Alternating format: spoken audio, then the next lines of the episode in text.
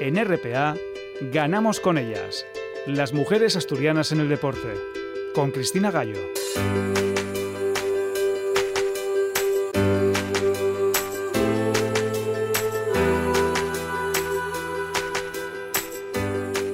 Domingo 26 de marzo empezamos el programa una hora más temprana, al margen de ese cambio de horario del reloj. Empezamos antes de nuestra hora habitual, pero vamos a cerrar este mes que ha venido marcado por el 8M, por esa multitud de eventos y presentaciones en torno a la figura de la mujer.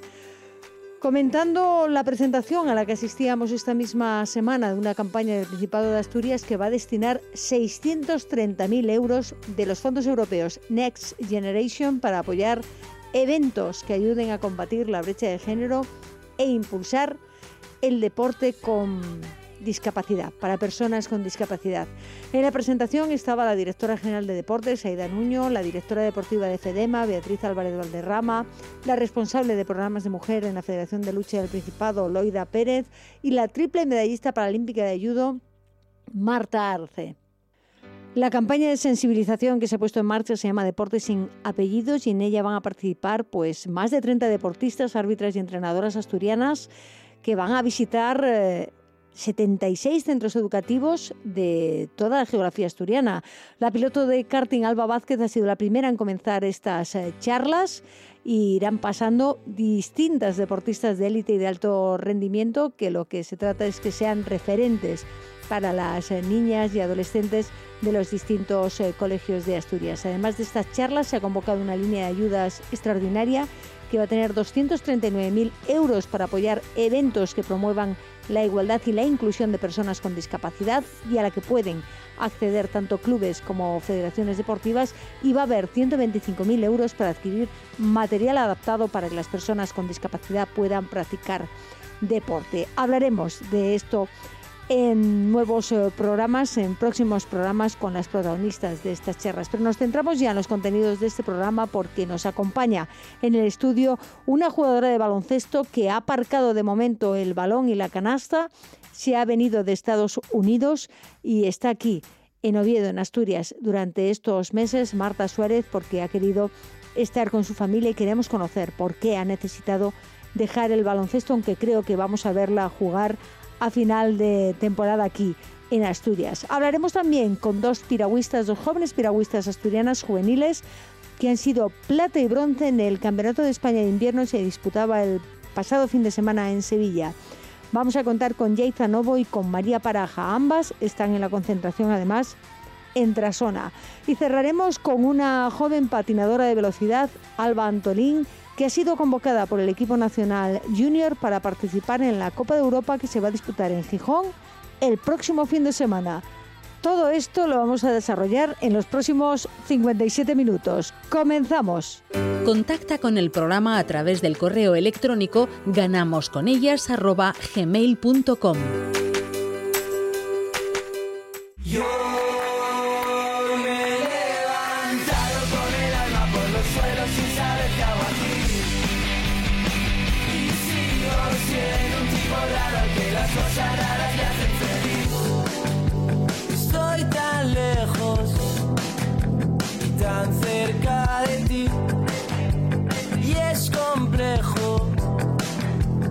no quieres salir. Hace tiempo que los míos ya no queman rueda por ahí. Malmo con su club, Pesma con su beat.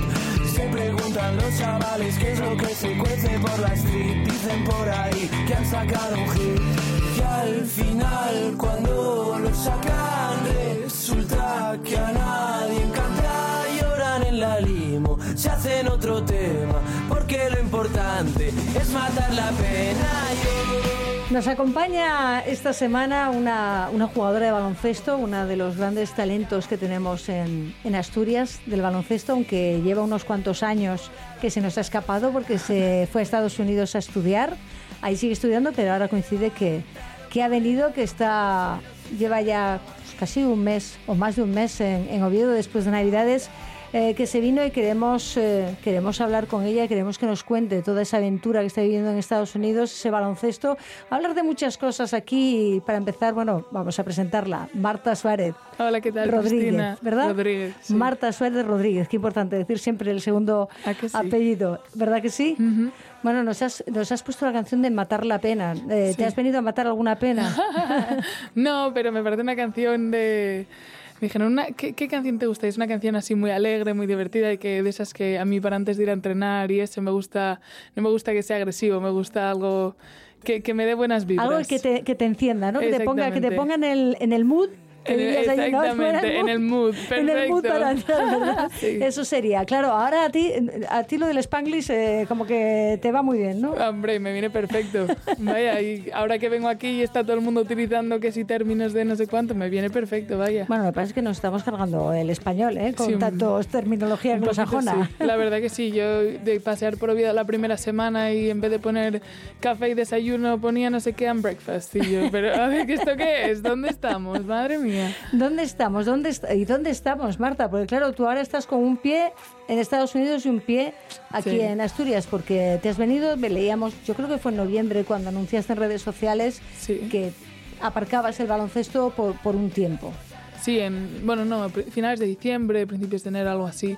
Eh, sí, estoy allí, la verdad estoy contenta. la- eh, las oportunidades que nos dan en Estados Unidos, sobre todo al baloncesto femenino, eh, es algo que aquí, por desgracia, de momento no podemos optar. Se está trabajando para ello, pero no podemos. Entonces, para mí, yo estoy súper agradecida de las oportunidades que he tenido allí, de las que sigo teniendo. Pero sí que este año ha sido un año un poco complicado, si quieres luego podemos hablar un poco más de ello, y llegó un punto en el que dije, eh, llevo seis años fuera de casa, tengo 20 años, tengo unos temas aquí, no estaba bien allí, y hablando con las entrenadoras y con el equipo, pues decidí tomarme un poco un descanso para volver a enamorarme del baloncesto, pasar tiempo con la familia, con los amigos y, trabajar un poco en mí misma, que yo creo que es algo que nos olvidamos mucho en el deporte y sobre todo allí, que tenemos una, temporada muy pesada, hay mucha carga, hay mucha rutina. eh, nos olvidamos mucho de, cuidar todo lo que no es el aspecto físico, el, el correr.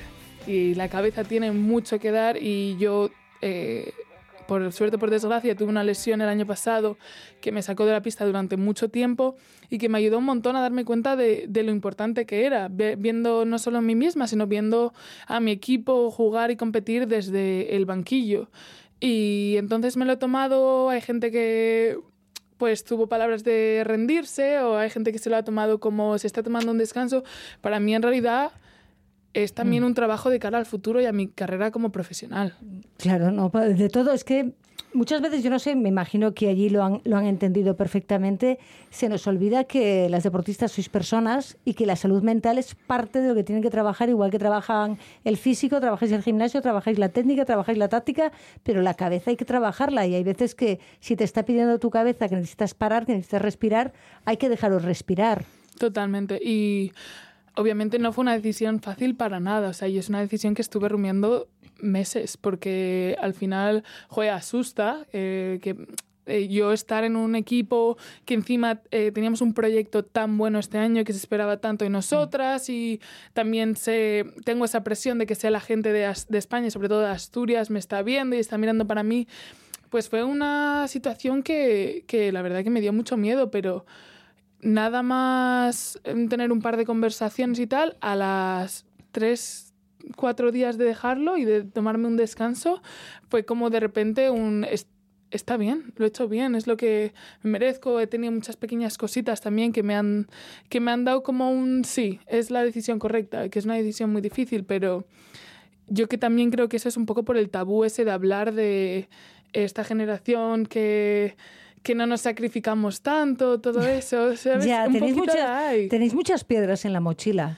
tu Sí. generación. Venís, porque tienes 20 años nada más, y es cierto que venís y adem- además habéis sufrido el COVID en el peor momento de, de- de vuestra vida quizás, ¿no? Porque es ese momento que, bueno, a ti te pilló fuera además también, Sí. porque ya estabas fuera, pero es ese momento de tomar muchas decisiones, de que acabas el instituto, de que empiezas la carrera, de que vienen muchas cosas en tu vida y os pilló el COVID que os cortó de, de raíz eh, todo y te, hace, te hace mucho pensar y ahora también, claro, eh, es que hay que mirarlo todo desde, siempre hay que ponerse en los zapatos de la otra persona, ¿no? Claro. Que es, es la expresión, lo he dicho en inglés al final.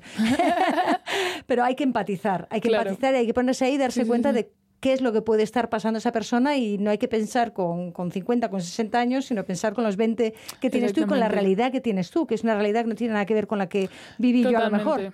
Y yo es algo que entiendo, por ejemplo, yo he tenido mm, discusiones con mis padres y tal sobre eso, y yo también entiendo que eh, las generaciones anteriores a mí, pues no han tenido la oportunidad que tenemos de nosotros de de verdad dedicarnos a lo que queremos y de verdad esta oportunidad de eh, ser feliz y, y tenemos esa, esa capacidad que mis abuelos no tenían, mis abuelos tenían que hacer lo que tenían que hacer.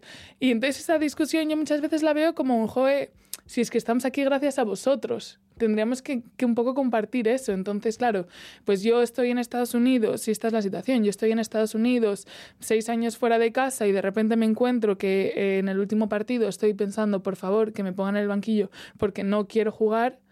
Y en cuanto tuve ese pensamiento No. dije, no, No. puedo estar yo aquí sacrificando tiempo con familia, tiempo con amigos, tiempo de, de descubrir qué soy, cuáles son mis valores, qué, quién quiero ser en la vida, qué estoy haciendo con el baloncesto. Y encima Mm. no lo estoy disfrutando, pues tuve un como un no Un sé cómo clic. como un clic exactamente ¿no? un, un clic de que, cambió tu cabeza. de decir, yo necesito ahora eh, tomarme un tiempo alejada, porque sí que es verdad que eh, podemos entrar más en detalles, pero la rutina de allí, estando en un equipo con el que estaba yo, es muy pesada y es muy Claro, dura. Es que hay que explicar qué equipo estás. Estás en las Lady Balls, no estás en ningún equipo normalito. Estás Claro. en unas, eh, un equipo con una historia que tiene, creo que son ocho títulos de la NCAA, Sí. ¿no? Del- de, títulos universitarios, que tuvo además una de las grandísimas entrenadoras de la historia, porque más de 30 años estuvo Pat Summit en, Sí. en ese equipo como entrenadora. Y entonces tiene una trayectoria que mm, te pone a lo mejor una presión extra también, Claro. ¿no? A la hora de saber, tengo que rendir, no puedo dejar este equipo, no,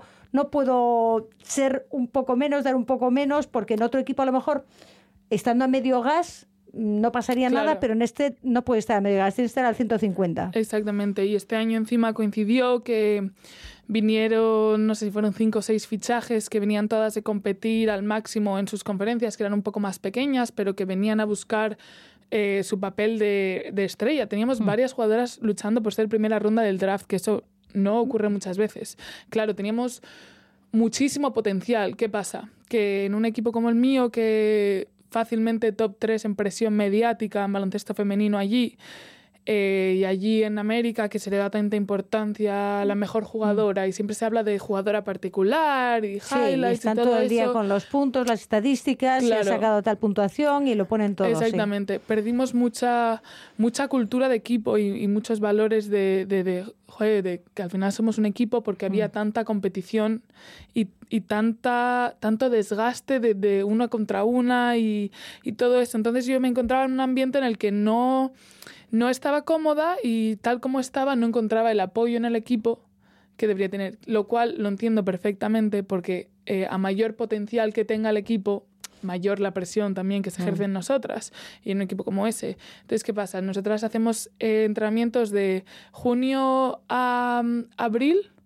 el descanso más largo que nos dan es eh, seis días enseguido. Madre mía. Claro, ¿y qué pasa? Que únele a eso eh, las clases, únele a eso intentar tener vida social, intentar dormir, Más las los desplazamientos presiones. que tenéis allí, que tenéis un montón de partidos, pero que no son cerca. Claro, una vez empieza la temporada, nosotros tenemos, podemos tener dos a tres partidos a la semana, que normalmente son tipo jueves-domingo, martes-jueves-domingo, algo así.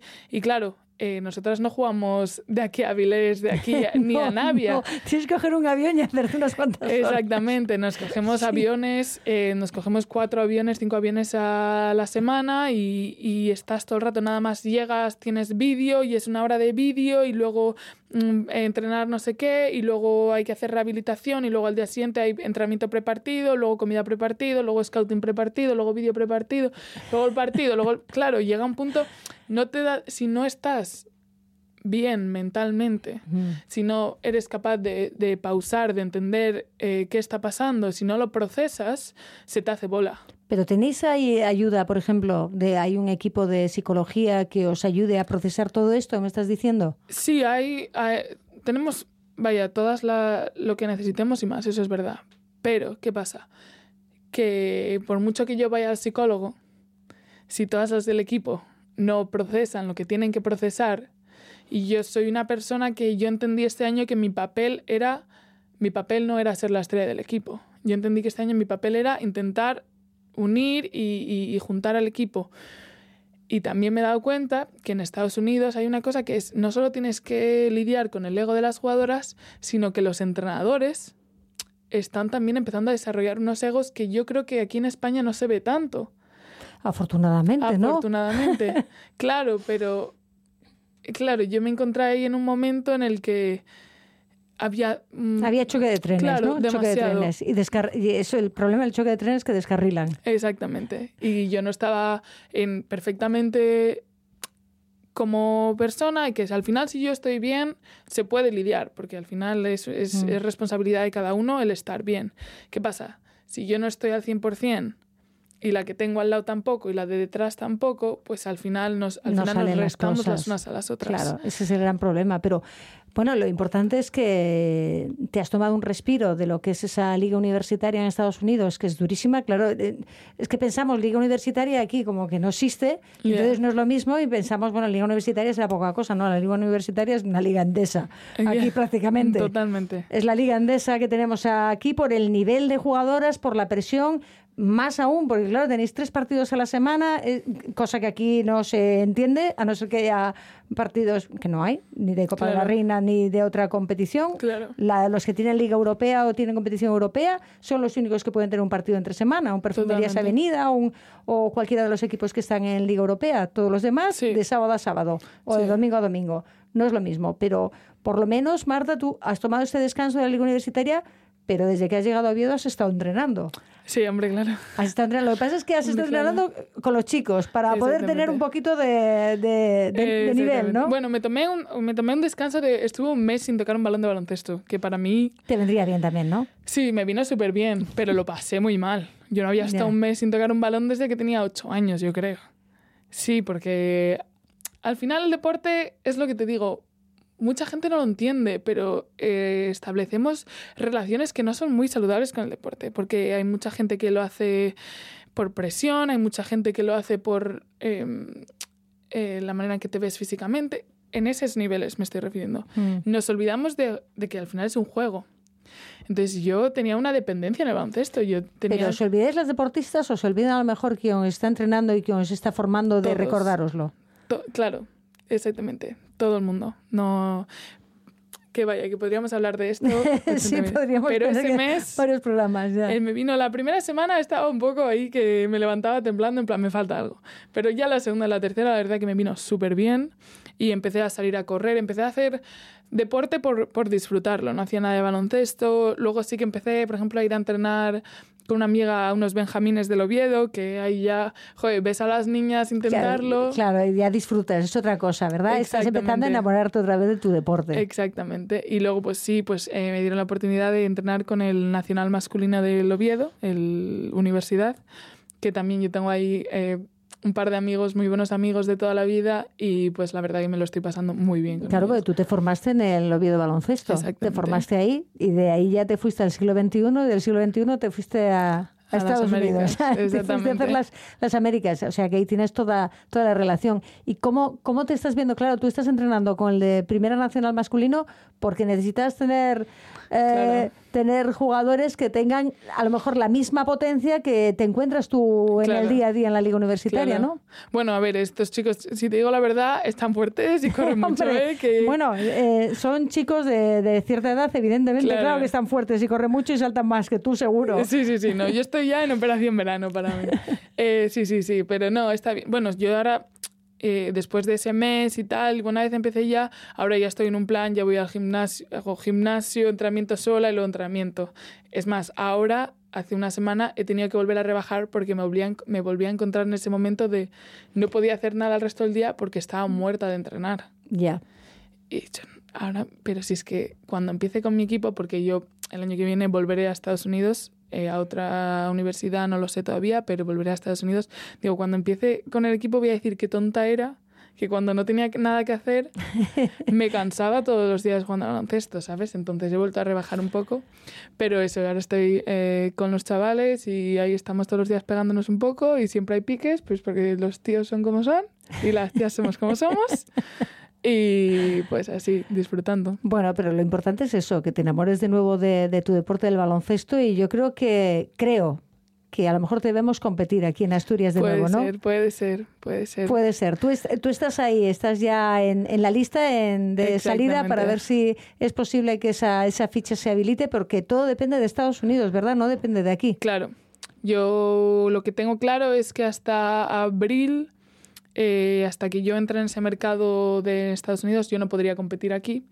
¿Qué pasa? Yo vengo aquí y de lo que hemos hablado, yo vengo a intentar disfrutar del baloncesto otra vez y tengo eh, tres muy, muy amigas que están jugando en el ADVA en Avilés y están intentando hacer un proyecto para ascender a Liga Femenina 2, que al final a mí no hay nada que me haga más ilusión que ver a un equipo asturiano. Estar en la categoría que, se, que le correspondería. Exactamente. Lo cual pues obviamente cuando me llegó eso, pues me pareció una ideaza. O sea, un equipo que tampoco voy a tener tanta presión que al final voy a ir un mm. poco a, ayudar, ayudar, a pasármelo bien, que no voy a tener demasiada carga tampoco.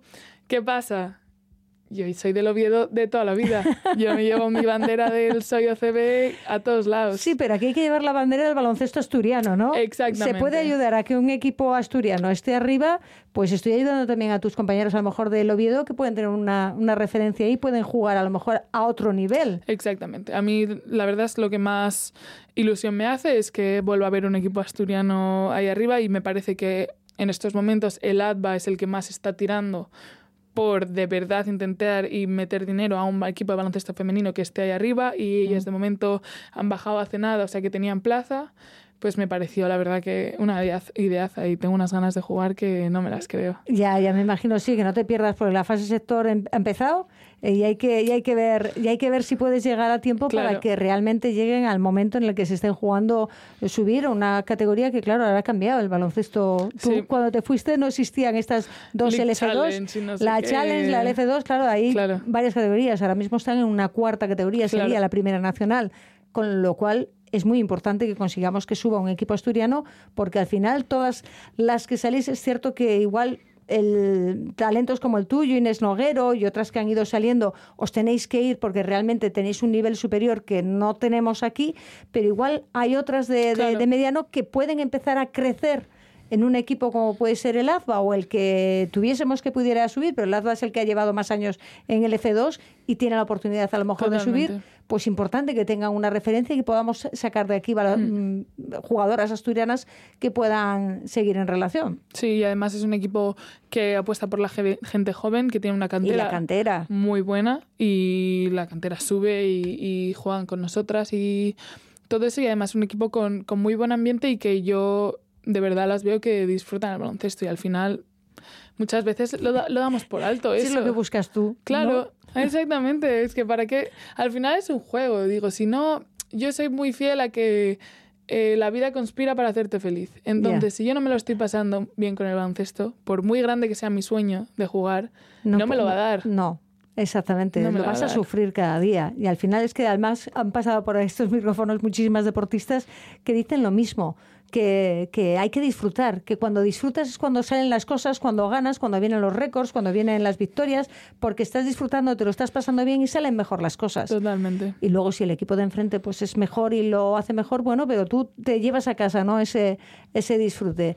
Y bueno, Marta, claro, tú ahí ahora mismo estabas, eh, estabas estudiando periodismo allí, ¿verdad? Sí, periodismo y comunicaciones. Y comunicaciones, y la tecnología de los medios de comunicación. Que claro, es que el periodismo que estudié yo pero a lo que hay ahora, ¿cómo ha cambiado la cosa? Porque que claro, sí. ahora está casi todo está en, en el teléfono móvil, Sí. llevas media oficina. La verdad que sí. ¿Cómo lo estudiáis allí? ¿Qué es lo que hacéis? Bueno, es que allí la verdad que el, el- cómo funciona la universidad estadounidense es totalmente distinto aquí. Y allí es más, tienes como unos mm, unas metas a las que llegar, por ejemplo, en periodismo. Si quieres eh, licenciarte en periodismo, pues tienes que tener un mínimo de horas. eh, hay eh, clases de 100, 200, 300 y 400, ¿no? Que esos como son los niveles. Y tienes que tener un mínimo de 100, tal. ¿Qué pasa? Que dentro de esos 100, 200, tal, tienes eh, producción de vídeo, tienes eh, redacción de guion, tienes de todo. Entonces te puedes especificar un poco tú en lo que quieras.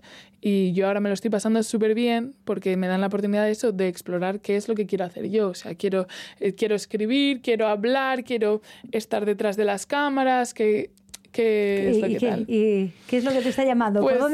De momento, ¿Por dónde sigo, de momento sigo explorando un poco, pero me gusta mucho lo de producción de vídeo y, y- pero a mí más que nada es lo de contar historias. Me gusta eh, entrevistar a gente y, y oír que me cuentan y compartir con la gente y que alguien joder, alguien pueda escuchar, como hoy, por ejemplo, a ver si alguien escucha algo que, que le venga bien, Claro. que se lo meta en la mochila. Contar historias aquí es lo que hacemos. Intentamos cada semana contar alguna de vuestras historias, pero que vengáis vosotras a contárnoslas. Claro. Pues claro, que la cuente yo no tiene, no tiene ningún mérito. La tenéis que contar vosotras. Mm, ¿Tú ves que, que está cambiando eso? ¿Estáis aprendiendo o estáis in- mm, consiguiendo eh, contar vuestras historias mejor? ¿Estáis teniendo el hueco? Porque claro, en Estados Unidos es distinto en cuanto a los medios. Me refiero aquí en España. Las deportistas estás viendo que empiezan a tener algo más o todavía, todavía no estamos ahí. A ver, yo creo que todavía queda un largo camino, pero también creo que muchas veces nos hace falta parar un segundo y decir, joder, qué lejos estamos llegando. O sea, de verdad, yo, yo sí que veo el, el avance y yo empiezo a ver más baloncesto en la televisión y, y baloncesto femenino me refiero y más deporte femenino y yo creo que cada vez se escuchan más nombres. Y es que yo, yo cuando era pequeña me acuerdo una vez que me preguntaron quién es tu jugadora favorita y yo solo te sabía decir, te sabía decir Pau Gasol, Ricky Rubio, pero yo no te sabía decir el nombre de una chica. Madre mía, pero es con las generaciones de, de- de mujeres que hemos tenido en la ¿A que selección. sí? Y luego, pues claro, yo me di cuenta y aquí tendría ocho años, nueve años y me metí a internet y pues las primeras que me salieron yo, la mejor, mis jugadoras favoritas. ¿Y quién fue la primera, por curiosidad? Bueno, me vinieron muchas americanas primeros, pero obviamente Amaya Valdemoro pues salió Vale, y Amaya bien. Valdemoro es mi jugadora favorita de la historia y yo es mi, mi referente totalmente y Pero yo las creo que- anteriores a Maya no, no llegas a conocerlas entonces. Claro, no a todas. Ahora sí, porque yo soy muy fan, lo he buscado y todo eso, pero sí que yo antes, baloncesto femenino, yo me acuerdo de España ganar un europeo y no salía en ningún periódico en femenino, o igual era una plata. No, no, europeo. ganó el europeo en el 91 o 92. Y nadie se enteró. Esa selección yo creo que estaba Ana Belén Álvaro, era la base, o no, Nieves Anula es posterior. Sí, de aquella Ah. época sí, y estaba Carolina Mesa, Sí, eso sí. claro, no, Carolina Mújica y Mónica Mesa.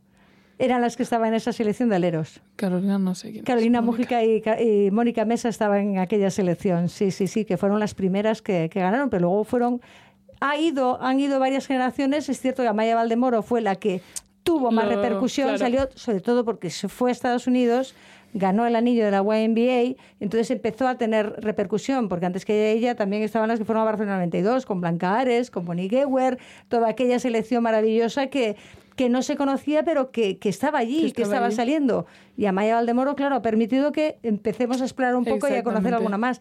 Hoy sí conocemos, pero no muchos nombres más. ¿eh? No, la verdad que no. Y nos queda, ya te digo, nos queda eh, un camino muy largo.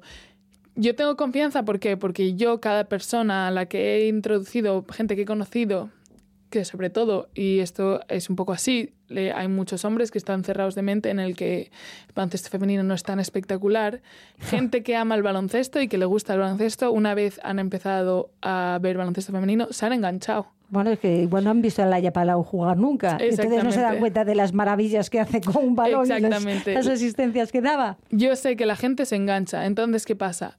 Yo, y esto es una que a veces es un poco polémico, yo creo que el marketing del, del deporte femenino, que estamos hablando de baloncesto, pero es el deporte en general, lo hemos llevado un poco al tenéis que ver el baloncesto femenino porque hay que apoyar a la mujer. No, No, tenéis que ver el deporte femenino porque es una pasada igual que el deporte masculino. Exactamente, es, es de otra manera, ves otras cosas y como digo yo, yo muchas veces veo más deporte, porque te da tiempo a ver, Sí. a ver las jugadas, a ver la técnica y ves la técnica que tenéis, tenéis una técnica maravillosa, Exactamente. todas, y hay, que, y hay que verla y poder estudiarla, no puede ser todo potencia, Claro. fuerza, saltos, digo ya, pero es que quiero ver jugar Claro, también, ¿no? si te gusta el baloncesto, por eso te lo digo, yo gente que he conocido que le gusta el baloncesto y le introduje al baloncesto femenino, Mm. se han enganchado porque sí que es verdad que los tíos pues tendrán más highlights y tendrán mates, Mm. pero si te gusta el baloncesto y disfrutas del baloncesto, en el baloncesto femenino hay mucha más táctica detrás, mucho más juego de equipo, pase, bloqueo, tal, que lo hace muy bonito. Claro, eso es lo que hay que ver.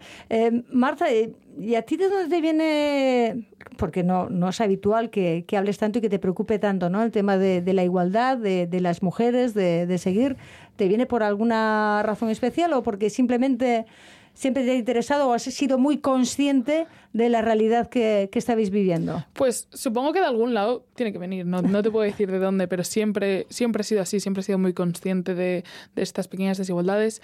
Yo empecé a jugar con chicos, entonces yo creo que ahí hubo, hubo un algo de, por ejemplo, había límites para las chicas y todo eso. Yo creo que ahí sí que mis padres siempre me han educado mm, de ninguna manera distinta a mi hermano mayor. Y supongo que ahí eh, desarrollaría un poco más de conciencia respecto al aspecto, pero yo siempre he sido muy, eh, muy activista en cuanto a la igualdad. Y, pero siempre lo he sido, hubo un momento que sí que lo desarrollé desde un punto más de, de rabia, de decir, jo, es que nos tienen que pagar. Y ahora lo hago desde un punto positivo, del sentido de qué bonito es el deporte femenino, qué lejos lo hemos llegado, qué pena que se lo estén perdiendo.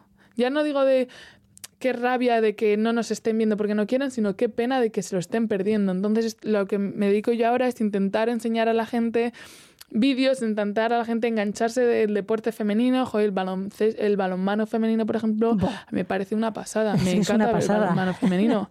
Eh, voleibol femenino también me gusta bastante más a veces que el masculino. No te puedes esperar, si eres un fan del balonmano masculino, del baloncesto masculino, no te puedes esperar ver el mismo deporte en el femenino, igual que no te esperas ver en la Liga Española el mismo baloncesto que en la Liga Americana, No. que en la Liga Rusa. Exacto. Es que no y ahí, nada que ahí, ver. ahí está el fallo, que dicen, jo, es que no, estas no hacen. No, pero mira todo lo demás que sí que tenemos y que no lo ves. Lo que nos queda por, por hacer Sí, todavía, ¿eh? sí. ¿Cuántas gafas moradas tenemos que poner para que empiecen a abrir los ojos y se den cuenta de, de lo que hacéis, de lo que llegáis, de lo que conseguís y de todo lo que podéis hacer disfrutar cuando estáis en la pista a todas las personas que están en la grada? Y tú tienes mucha razón en decir, os lo estáis perdiendo. Exactamente. Os lo estáis perdiendo. Bueno, pues ahora a ver si llegamos, que el mes de abril está a la vuelta de la esquina. Hmm. Salen ya las listas en Estados Unidos y te vemos con la camiseta del ADVA que esté todavía en esa fase sector luchando por el ascenso y llenamos, a ver si conseguimos llenar el Quirinal en algún partido, ¿no? Para, para veros luchar y que se den cuenta de que necesitamos, que Asturias necesita tener un, equipo arriba para que haya muchas niñas que quieran ser Marta Suárez o cualquiera de las jugadoras que, que estén ahí, ¿no? Exactamente. Jugaremos eh, con el ADA, jugaremos un baloncesto muy bonito. Ya estoy empezando a entrenar un poco con ellas y la verdad que, que va a ser un partido a disfrutar. Entonces yo invito a todos los que estén escuchando que les haga un poco de tilín el baloncesto, sea el baloncesto que sea, invitarles a venir y a apoyarnos y a celebrar un poco no solo el baloncesto femenino, sino también joder, a Asturias y a, que solo tenemos ahí el Éboro del, del Oviedo, Oviedo. a celebrar el deporte asturiano, que estemos ahí arriba otra vez. Exactamente, que llegue el baloncesto en categoría femenina, que lo tengamos ahí arriba, que esté en esa LF2, en la categoría que corresponda, aunque sea una tercera, pero poco a poco habrá que ir subiendo e intentar que haya las niñas tengan donde mirar arriba, ¿no? Y decir, yo quiero llegar ahí, yo quiero ser Marta Suárez. Vienen unas generaciones asturianas eh, fantásticas del femenino y lo hemos demostrado año tras año en campeonatos de selecciones en España. Solo necesitamos un puntito de apoyo, como por ejemplo, no sé si sabes, el Ensino de Lugo es un equipo que está en Liga Femenina 1 que ha decidido apostar por jugadoras gallegas y jugadoras jóvenes, que ellas también tuvieron unas generaciones súper bonitas y lo están petando y lo están haciendo sin falta de traer eh, americanas, rusas, mm, bielorrusas, no sé qué.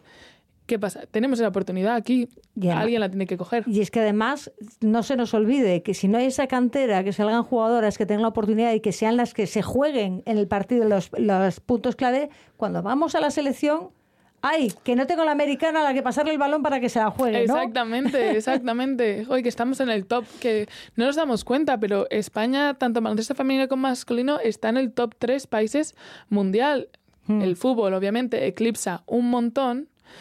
Pero bueno, ahora que igual no nos fue tan bien, igual hay que apostar por algo nuevo. Hay que seguir, ¿no? Hay que apostar por todo el, todo el deporte, pero hay que apostar sobre todo por vosotras, que es lo que hay que hacer. Totalmente. Marta Suárez Rodríguez, gracias por estar hoy aquí con A ti. nosotras y ojalá que te veamos pronto con la camiseta del ADVA jugando y luego, bueno, ya después, eh, ojalá que, que ascienda, consigamos tener un equipo ahí, pero seguiremos a ver en qué universidad te toca el año que viene en, en Estados Unidos para acabar la carrera allí. Exactamente. Muchísimas gracias. And I'm feeling good.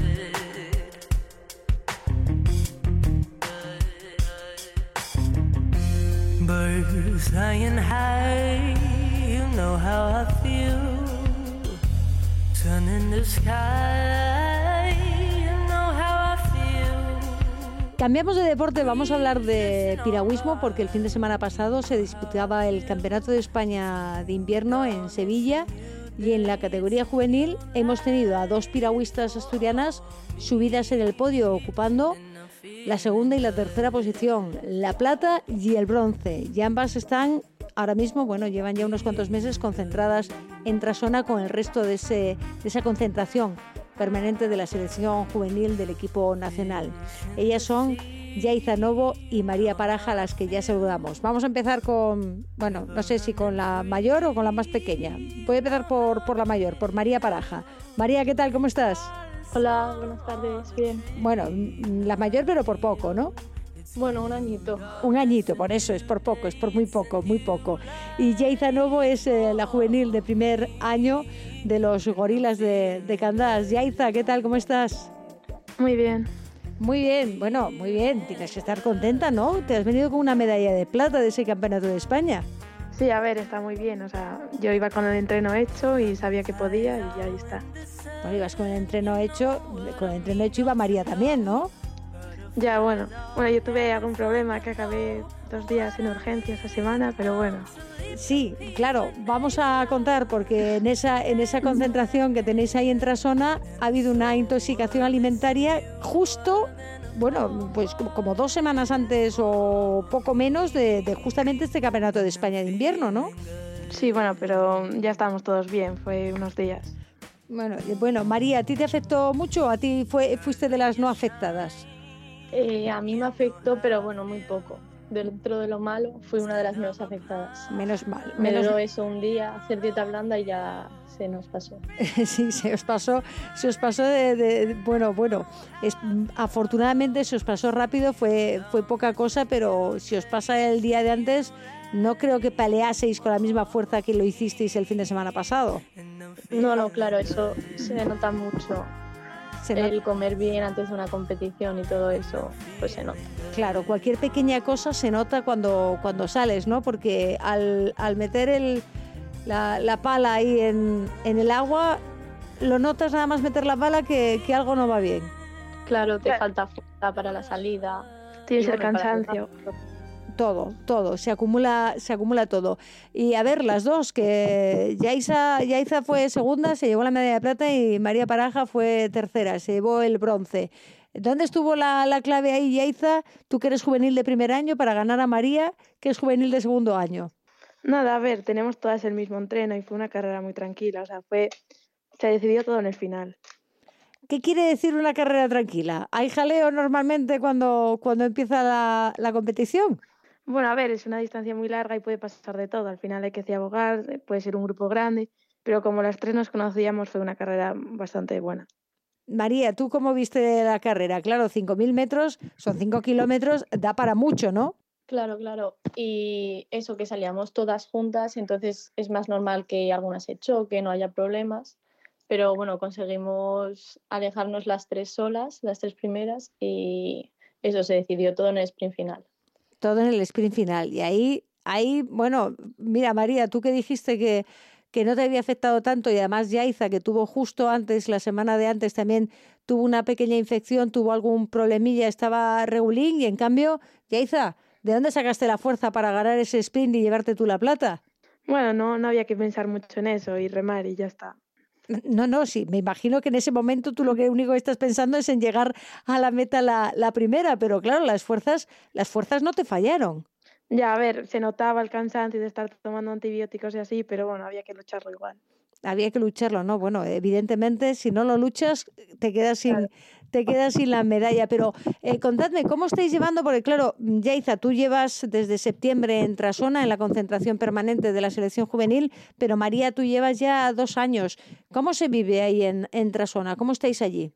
Pues nada, eso, entrenamos todas juntas, entonces a la hora de competir vas con más tranquilidad porque ya sabes cómo van las demás y bueno, la convivencia la llevamos todos bien y nos apoyamos entre nosotras. ¿Estudiáis también allí en Trasona? Bueno, vamos al colegio aquí en los campos. Mm, Ahí vais al colegio, me imagino, en el horario normal escolar y luego ya toca gimnasio y, y piragua o piragua y gimnasio. Dos sí, normalmente. vamos por las mañanas al colegio, luego por las tardes tenemos ahí una hora de clases de apoyo y luego ya entrenar. Y luego ya entrenar. ¿En invierno eh, lleváis el mismo horario? Lo digo por la luz. Sí, sí, en invierno es todo igual. Lo único que, por ejemplo, los fines de semana entramos por la mañana para aprovechar mejor el día. Bueno, sí, hay, hay que aprovechar siempre, me imagino, la luz. Bueno, ahora como hemos cambiado de, de hora ya, empezamos a tener un poquito más, más de luz, pero me imagino, Yaiza, que el cuestión de horario eso no va a cambiar nada. Nada, las horas de entreno siguen y lo de clases va a seguir igual. Bueno, me imagino que para las dos, ya que sois asturianas, lo de estar en Trasona no es tan duro como si tuvieseis que haberos ido a la concentración que había antes en Sevilla o a la concentración que hay también de, de senior en Pontevedra. Tenéis, tenéis a la familia y a, y a todo el mundo muy cerca. Claro, aquí al final estamos al lado, pero bueno, hay gente que viene desde fuera y debe ser bastante duro no Eh, estar, estar fuera de casa. Bueno, mm, Claro, si te pasa algo, pues tienes a tus padres aquí Claro. cerca, les puedes pedir cualquier cosa. No es lo mismo que estar eso en Sevilla. tenéis ahí, hay piragüistas, tenéis con, con vosotras que, que vienen del País Vasco, que vienen de otros sitios. ¿Se están aclimatando bien? ¿Cómo las veis? Yo creo que bastante bien, sí. Al final esto es como una familia y estamos todos juntos. Porque estáis las dos selecciones, ¿no? La masculina y la femenina. Sí, Sí, Y, y- y compartís todos los, los, los mismos eh, gimnasios y compartís todas las mismas salas o tenéis eh, sitios, espacios separados? tenemos gimnasio- dos gimnasios separados y bueno, los entrenadores también son diferentes. Y los gimnasios separados es, es también los dos gimnasios, lo digo porque Trasona es pequeña, no tiene, no tiene las mismas instalaciones que tienen a lo mejor otros eh, centros de, de tecnificación que, que pueda haber y, y no sé cómo, cómo estáis allí vosotras. bueno, el nuestro es un poco más pequeño y hay menos cosas, pero bueno. Es más pequeño y hay menos bueno. cosas. Sí, sí, es más pequeño, pero bueno, como llevamos aquí ya dos años, pues pudimos ponerlo un poco, recogerlo un poco, Claro, y está bien. entrenar bien. Pero, ¿y, y, y por qué estáis vosotras en el pequeño y no están ellos? ¿Son ellos más o qué? Eh, sí, pero bueno, porque como nosotras, eso, hace dos años que se puso el centro de chicas, pues nos tocó amoldarnos un poco a lo que nos quedaba, pero bueno, tampoco hay mucha queja del gimnasio, porque así ya es nuestro, no entra nadie más, entonces mejor. Lo que pasa es que sí, como estaban ellos antes, os dejaron lo que quedaba es lo que, lo que tenéis que recoger vosotras, ¿no? Sí, bueno, y que también es que para entrenar todos en el mismo gimnasio se nos hace muy difícil. Porque seríamos muchos. Bueno, pero también se podrían organizarlo. El problema es que me imagino que tenéis los mismos horarios todas y todos para hacer el- el- las clases, el gimnasio, eh, la piragua, estáis todos a la vez haciendo lo mismo, ¿no? Claro, sí, tenemos los mismos horarios. Sí, eso es lo más, lo más complicado, que tengáis los mismos horarios, porque entonces igual lo que hay que pedir es que amplíen un poco más, ¿no? Trasona y que tengáis por lo menos el mismo espacio que tienen ellos para poder estar en las mismas condiciones, porque me imagino que a ellos les piden las mismas medallas que os piden a vosotras. Sí, sí, al final es eso, todo, o sea, nos piden a todos los mismos resultados, entonces no estaría mal una reforma. No estaría mal, ¿verdad? Eh, María, cuéntame, ya que estás hablando tú, tú estás, eh, perteneces al Grupo Cultura Covadonga, a esa sección de piragüismo, pero ¿fue allí donde te iniciaste como piragüista? Pues sí, empecé por verano en el grupo, hay unos cursillos, entonces me apunté a uno, me gustó y eso, luego ya fui palpiles con mis entrenadores y ya cuando eres un poco mayor nos traen todos los días esta trasona. ¿Y qué es lo que te gustó? ¿Qué es lo que te enganchó de este deporte? Pues no sé, sobre todo el compañerismo, que yo iba allí y a remar y lo pasaba bien, veía, me picaba con los demás, entonces tiraba más y así poco a poco me fue gustando hasta donde hemos llegado hoy. Claro, no, no, es que te quiero decir, viniendo del Grupo Cultura Covadonga, que hay cualquier modalidad de deporte prácticamente que quieras hacer, la puedes hacer, pero a ti te enganchó la, la piragua. Sí, sí, para encima es eso, lo de entrenar, luego por verano estás ahí con el, en contacto con el agua. No sé, yo me lo pasaba bien. Te lo pasa y te lo sigues pasando bien. Sí, sí, me lo sigo pasando bien. y Yaiza, Yaiza que, que, viene de los gorilas de Candás, ¿empezaste también ahí en Candás a, a, darle la piragua? No, este es mi segundo año en los gorilas. O sea, yo estaba en Pravia y bueno, empezaba, entrenaba más bien con mi padre y así. Y bueno, es que mi familia como también reman, pues bueno, me apeteció empezar. O sea, vienes de una familia de piragüistas. Sí, mi padre y mi tío. Eran piragüistas y tú has seguido la, la estela de ellos. Sí, mi padre sigue remando ahora. Ah, sigue todavía, pero como veterano o está todavía en categoría senior? No, veterano, para ganarme, pero nada. Ah, pero para ganarte a ti, ¿no? Entrena por, Claro. por, por medirse contigo. Claro. ¿Y, y, qué y cuando hay esos retos, ¿qué? ¿quién se lo lleva? ¿Quién gana? Bueno, mejor no hablar. ¿Por qué? ¿Por qué mejor no hablar?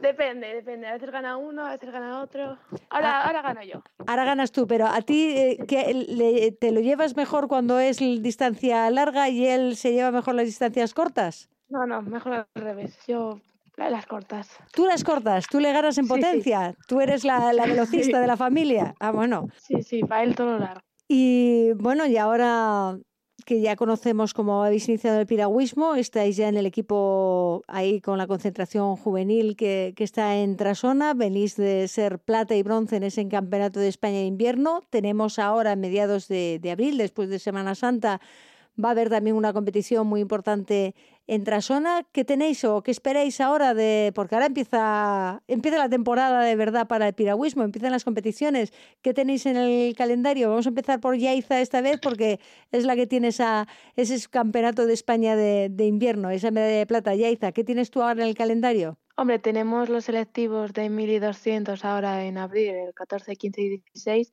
que ya empieza lo importante porque es donde nos tenemos que clasificar para los internacionales.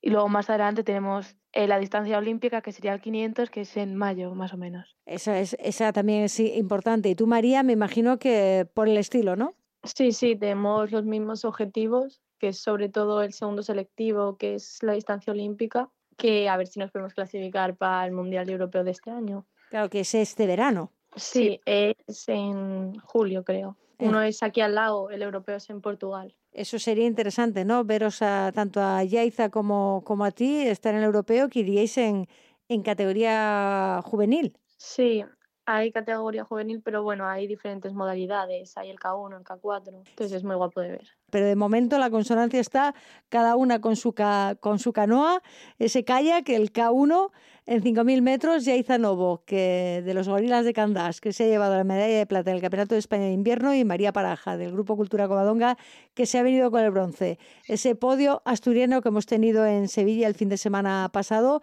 y ahora estaremos pendientes de lo que pase en ese selectivo que vamos a tener aquí en abril en Trasona y ver si podéis estar a nivel internacional compitiendo con, con la selección también y representando a España. Yaiza Novo y María Paraja, gracias por atender nuestra llamada y bueno, a seguir creciendo en esa concentración que tenéis en Trasona y a ver si os, os amplían el gimnasio y estáis un poquito mejor. Sí. Bueno, muchas gracias. Gracias.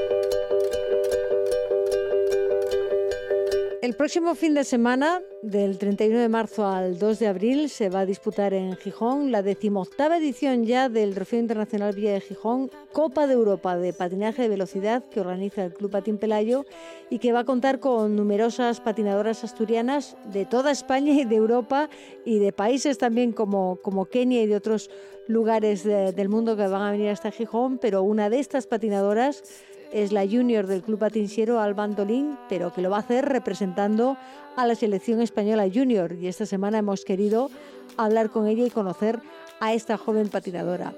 Alba, ¿qué tal? ¿Cómo estás? Hola, pues muy bien, la verdad. Bueno, eh, lo de ir a patinar en, el- en la Copa Europa de ese Trofeo Internacional Villa de Gijón, pero en lugar de ir con tu club, ir con la selección, supongo que tendrá un significado especial o distinto para ti. Sí, la verdad que para nosotros es una motivación poder correr con la selección alguna carrera. ¿Por qué vas a representar a la selección en lugar de tu club? ¿Cómo funciona, cómo funciona esta participación de, de la selección dentro de esta Copa de Europa de Gijón? Pues el pasado fin de semana hicieron una tecnificación nacional en Castellón que básicamente se basó en realizar unas pruebas y los mejores irían a representar en esta carrera con la selección. Esto básicamente es porque como es una carrera a nivel internacional, pues nos viene muy bien a corredores de alto nivel que ya por ejemplo corremos europeos y mundiales, correr con la selección y conocernos entre nosotros. Una forma de que empecéis a hacer un poquito de, de piña y que os acostumbréis también a estar dentro de ese equipo nacional, ¿no? Sí, Y Alba, cuéntanos, ¿tú cómo empezaste en el mundo de patinaje de velocidad? Pues yo empecé patinando a los cinco años en el colegio con una chica que se llamaba María y como me fue gustando mucho y, y empecé con mi hermano además, pues la chica que me daba clase me dijo que si estaba interesada en participar en carreras así mm, los fines de semana o empezar en un club a entrenar y a mis padres les llamó la atención. Entonces empecé a correr en escolares y empecé en un club que es el Astur Patín. Y como me gustó y empecé en ese club, pues empecé a entrenar más tres veces a la semana y como empecé además con otras niñas de mi edad, nos empezó a gustar a todas y empezamos a federarnos y a correr ya carreras así más importantes. Y una vez ya dentro, pues, ¿qué te voy a contar? Empezamos a entrenar ya mucho y ya a niveles más altos. Y ya seguir, pero eh, has pasado ya por, por varios clubes, ¿no? Porque eh, empezaste Sí. en la Asturpatín, pero creo que también estuviste en el Novares y ahora estás en el Siero. Sí, ¿Has ido cambiando porque tenías mejores, eh, mejores recursos, mejor equipo técnico o has ido cambiando porque, porque ha coincidido? Bueno, no, yo es que eh, mi primera entrenadora ya en un club así más serio fue una chica que se llama Tatiana Magadán y básicamente pues estaba en el Astur Patín y después pues por cambios de la vida la cogieron en el, en el Pola de Siero, entonces yo me fui con ella. Y después eh, pues hubo unos problemas en el club y nos tuvimos que ir al Novares, que está en Oviedo, para poder seguir entrenando con ella y después del Novares formamos un club que era el Asdeco también para poder entrenar con ella y pues ahora que ya necesito también entrenar con gente me vine al Pola de Siero pero fundamentalmente me cambié por entrenar con ella siempre. Vamos, que has ido persiguiendo a tu entrenadora. Sí, ¿Qué tiene Tatiana Magadán que, que también te va, no? Porque me imagino que será especial o tiene algo que, que a ti te lleva a seguir en el patinaje de velocidad y seguir creciendo y según vas creciendo, ¿no? Porque ya eres junior, has ido Sí. siguiendo a Tatiana. pues es una entrenadora la verdad que muy muy buena, me enseñó pues a patinar desde muy pequeña y nos entendemos muy bien. Os entendéis bien. Es fundamental ese vínculo, ¿no? Que te entiendas muy bien con tu entrenadora. Sí, Si no te entendieses bien, ¿no patinarías a la misma velocidad? no, llevarte bien con ella es todo porque entrenáis muchas horas juntas y tenéis que ir a competiciones que están en otros países o en otras ciudades y al final pues es lo único que funciona. Son muchas horas, muchas, más que probablemente con tu padre y con tu madre, pasas más horas con tu entrenadora entre entrenamientos, viajes, competiciones, etcétera, etcétera, etcétera. Y cuéntanos, Alba, Sí. ¿qué distancias son las que se te dan a ti mejor o las que te gustan más? Pues yo soy una persona que soy fondista y mis pruebas favoritas son el 10.000 puntos, el 10.000 eliminación y el 1.000 metros. Bueno, pues del 10.000 al 1.000 eh, varía mucho, ¿eh? Sí, pero porque es que el 1000 es una prueba que es intermedia y la corremos los fondistas y los velocistas. Y de los puntos a la eliminación, ¿cuál te gusta más? Personalmente me gusta ver y correr más la eliminación porque es más entretenido de ver, de correr, porque es más movida, pero yo diría que se me da mejor el puntos. Se te da mejor el puntos, pero te diviertes más con la eliminación, ¿no? Sí. Vale, como patinadora, porque me imagino para, para quien está siguiendo las carreras, pues no sé qué, qué puede ser. Hombre, la eliminación, desde luego que es muy entretenida y, divertida, pero los 10.000 puntos, hay muchas pruebas en patinaje de velocidad que la verdad o, o ha seguido muchas pruebas de patinaje o quien llega allí de nuevas, hay que darle un pequeño cursillo, ¿no? Sí, sí, sí, si no, no se entera. Si no, no se entera.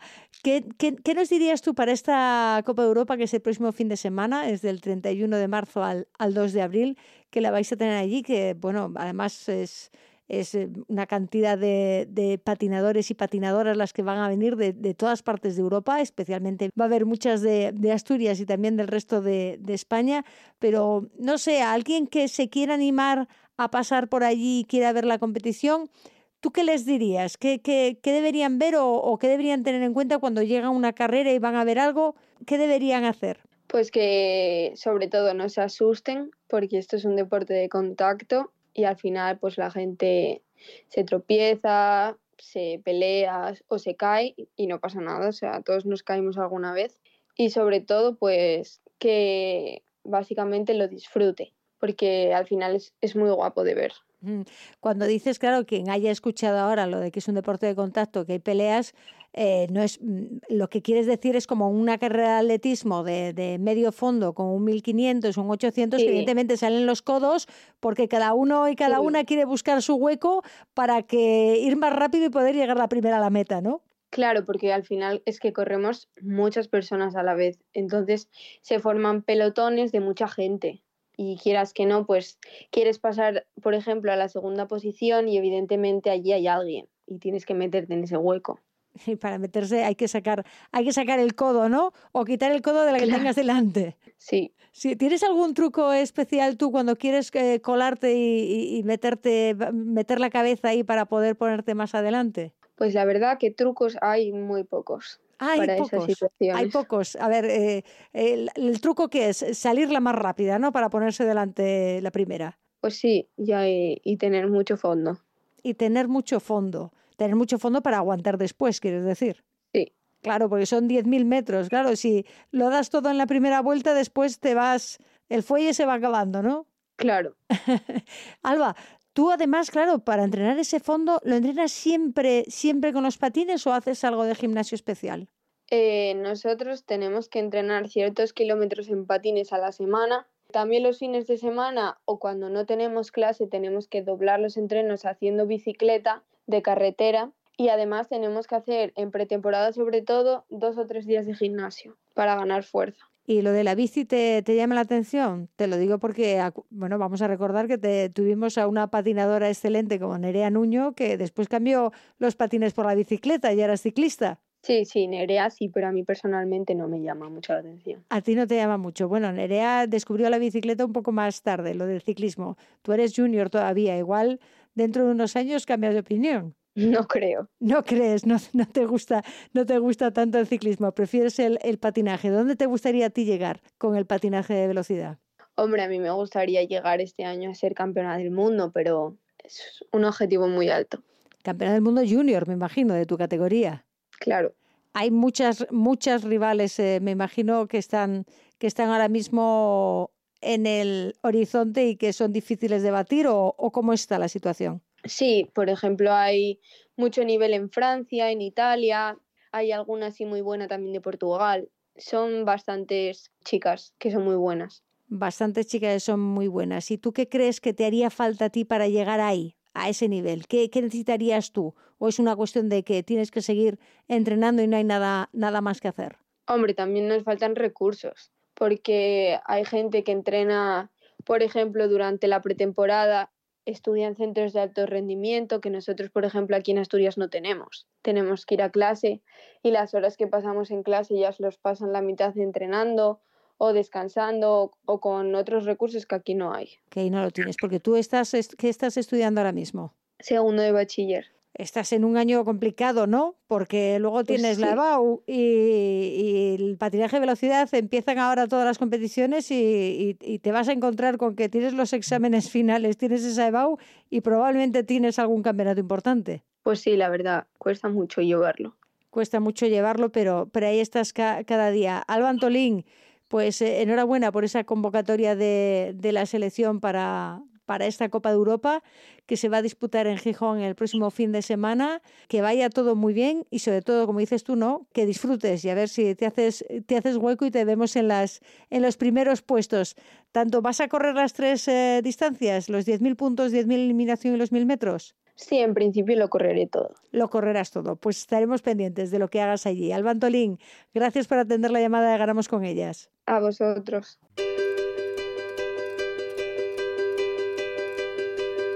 Con Alba Antolín agotamos esta hora de las mujeres del deporte en la RPA, recordando que el próximo fin de semana comienza esa Copa de Europa de Patinaje de Velocidad en Gijón, en la que van a participar 490 patinadoras y patinadores de 16 nacionalidades diferentes y que se darán cita en ese patinódromo de Moreda Natahoyo. Y ese fin de semana también cita clave para el Telecable Gijón porque visita la pista del Cerdañola en el partido de ida de los cuartos de final de la Copa de Europa de Hockey y Patines. El próximo fin de semana sobre Les dejamos ya con la redacción de deportes de la RPA y el fútbol en directo y los saludos de José Rodríguez, el control de sonido y quien les habla, Cristina Gallo. Les esperamos aquí el próximo fin de semana, el próximo domingo, con más mujeres del deporte.